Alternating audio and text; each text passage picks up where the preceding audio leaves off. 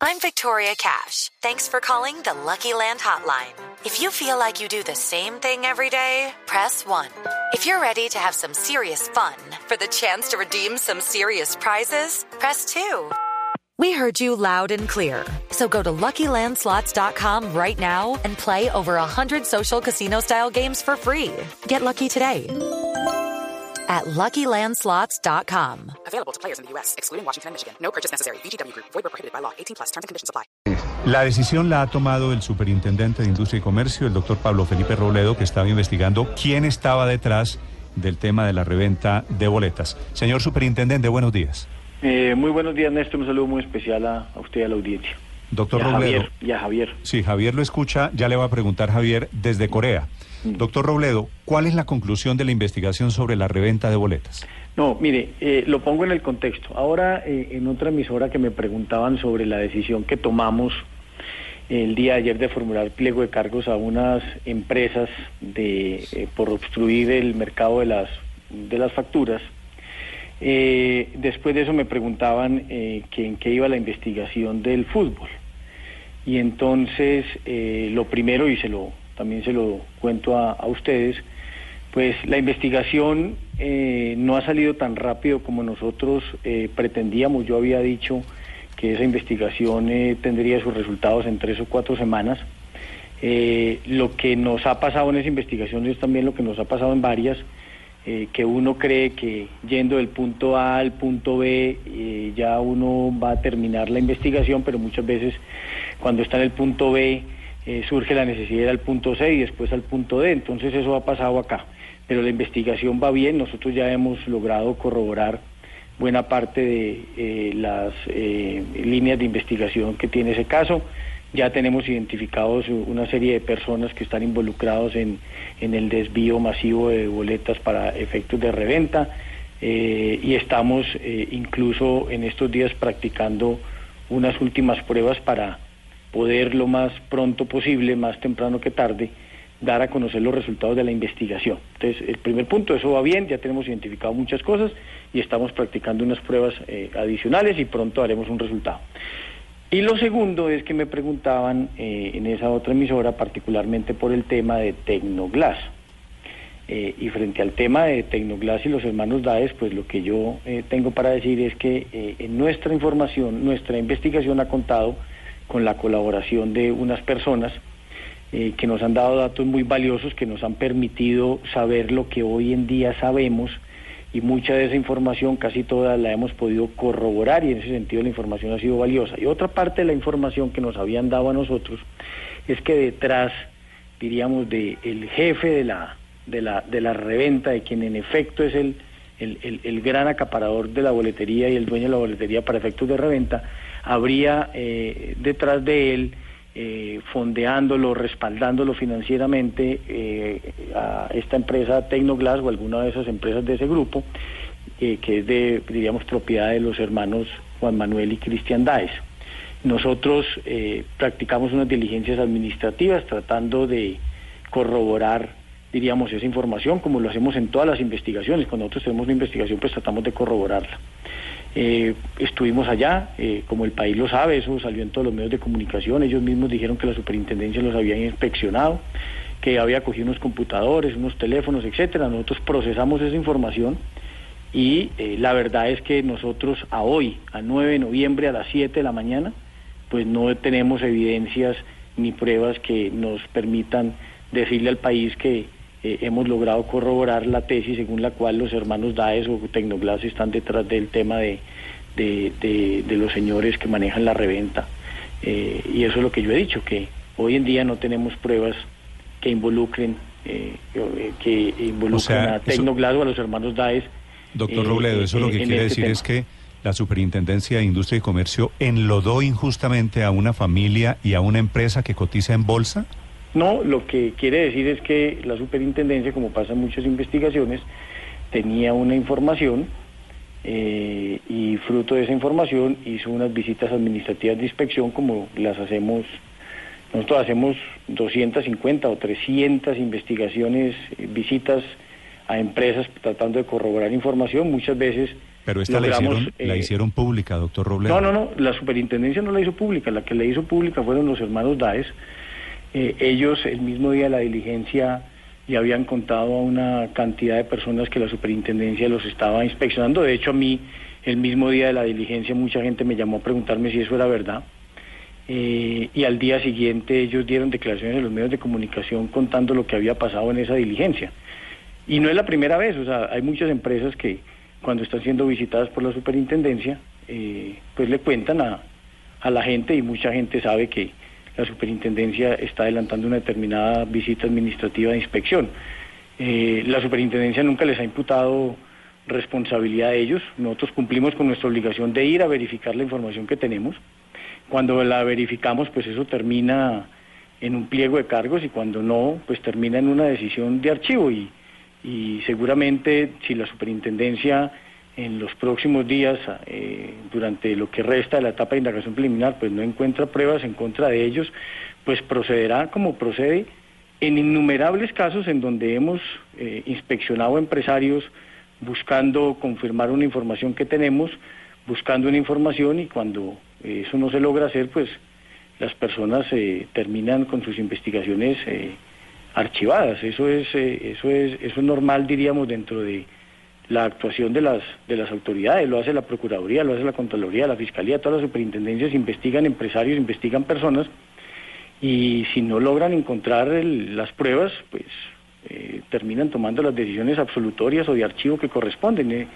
Pero no ha sido la Superintendencia de Industria y Comercio la que le ha imputado en ningún momento responsabilidad a, a ese empresario a, o a otros en este tema. Eh, doctor Robledo, eh, ¿dirigentes deportivos están vinculados a la investigación? ¿Continúan en el proceso? Sí, hay unas personas eh, que son dirigentes deportivos que están que están investigados, sobre los cuales ya hay eh, bastantes evidencias, eso lo haremos a conocer en su momento. Eh, y también eh, y también tenemos identificadas pues le- las empresas y las personas que estarían detrás de detrás de, de ese negocio. Lo que le digo, la investigación eh, pues ha contado con una importante actividad probatoria y, tenemos los documentos y tenemos las declaraciones de unas personas que, que ya más o menos eh, nos permiten eh, armar eh, casi la totalidad del rompecabezas de esa investigación. ¿De esos dirigentes deportivos eh, se, se tienen eh, eh, nombres que se puedan revelar? ¿Son pertenecientes a comité ejecutivo de federación o son pertenecientes a clubes? pertenecientes a, algunos clubes y todavía lo de la federación está en proceso de investigación.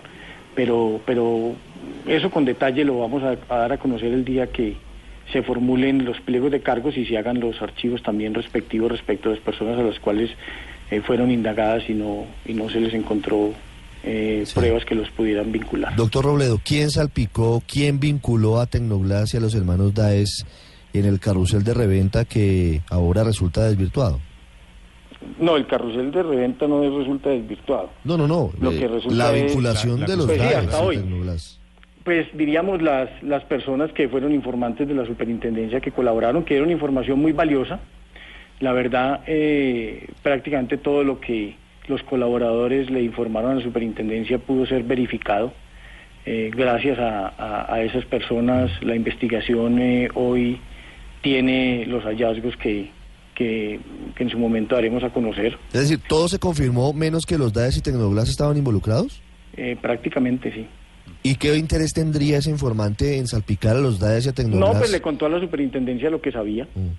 y la superintendencia cumplió con su obligación de, de desplegar una actividad probatoria con el fin de confirmar la, la- la información. Pero le repito, eso pasa todos los días. Nosotros tenemos una cantidad de investigaciones, una cantidad de información eh, en donde tenemos la información como tal, Sí. no las pruebas. Claro. ¿Cuáles son los Eh, criterios, y doctor una autor- y una autoridad y una autoridad pues con la información despliega una actividad probatoria. Eso es lo que yo le quiero decir. Eh, el- el- lo más valioso para una autoridad de policía administrativa es tener la información.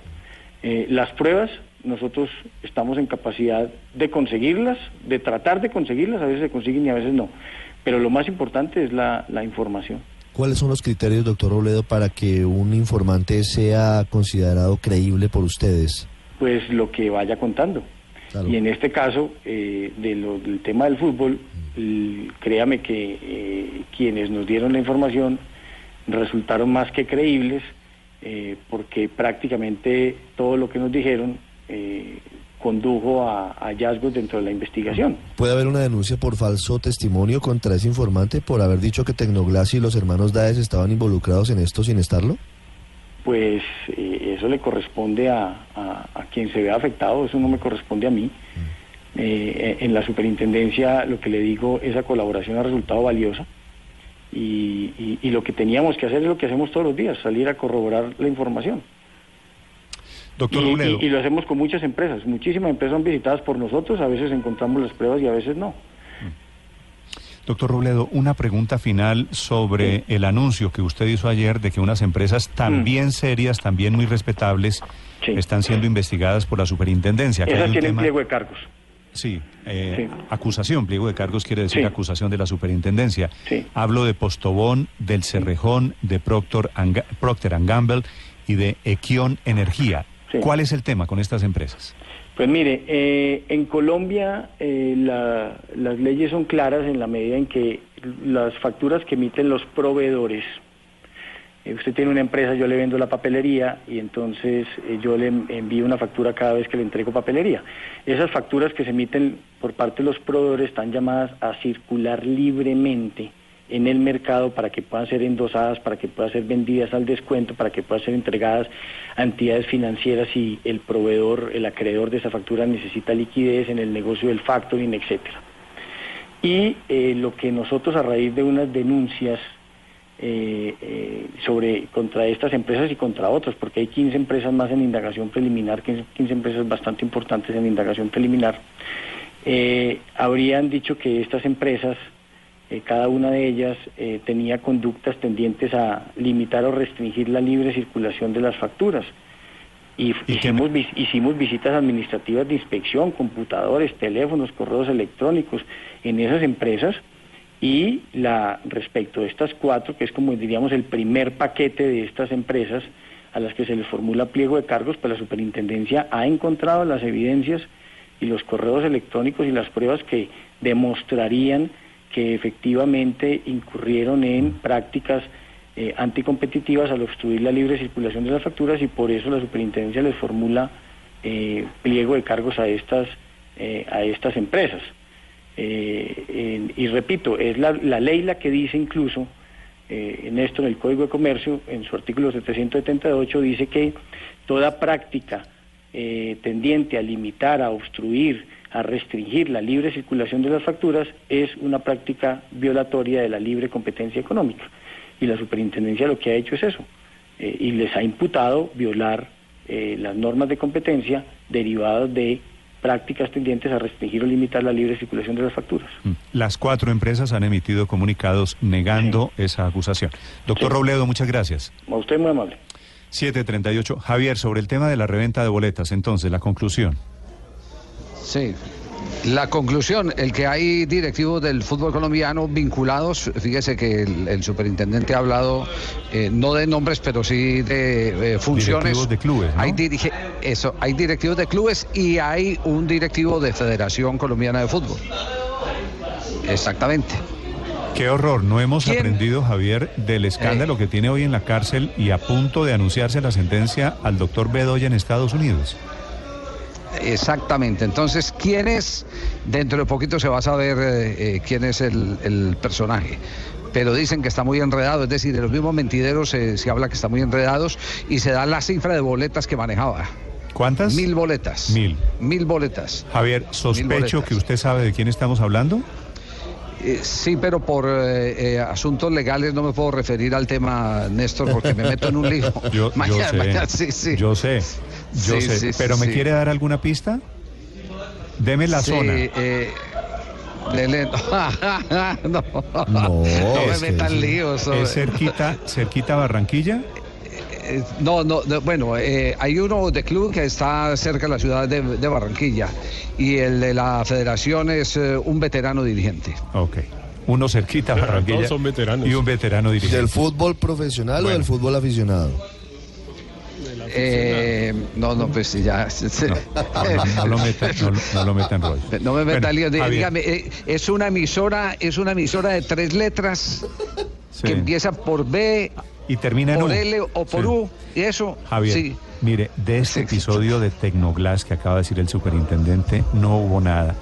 Yo creo que de eso tiene que aprender el superintendente y tienen que aprender eh, todos los implicados, porque se pusieron a meter a Tecnoglass, una empresa respetable. Repito, esa empresa Javier cotiza en bolsa. ¿Usted sabe las demandas Sí. que vienen por el tema Tecnoglass? ¿Se alcanza a imaginar? Hay una demanda en Estados Unidos Las de varios ceros. Esto será en dólares, en millones de dólares, porque metieron a unos señores como si fueran unos mafiosos, a los hermanos Daes, y los señores acaban de quedar exonerados por cuenta de esa decisión, de que después de investigar, después de meterlos en el lodo, descubrimos que no había nada. Las- So, obviamente ahí debería haber Las cámaras y los reflectores cómo afectan a los funcionarios, ¿no? Cuando hay, los funcionarios empiezan a prendérsele cámaras a toda hora, empiezan a marearse. Eso es, eso es como una enfermedad que hay que tratar de diagnosticar rápidamente poquito- para ver qué remedio puede tener. adictiva, ¿no? Porque hay funcionarios que son muy buenos, pero cuando empiezan a volverse protagonistas, empiezan a enredar.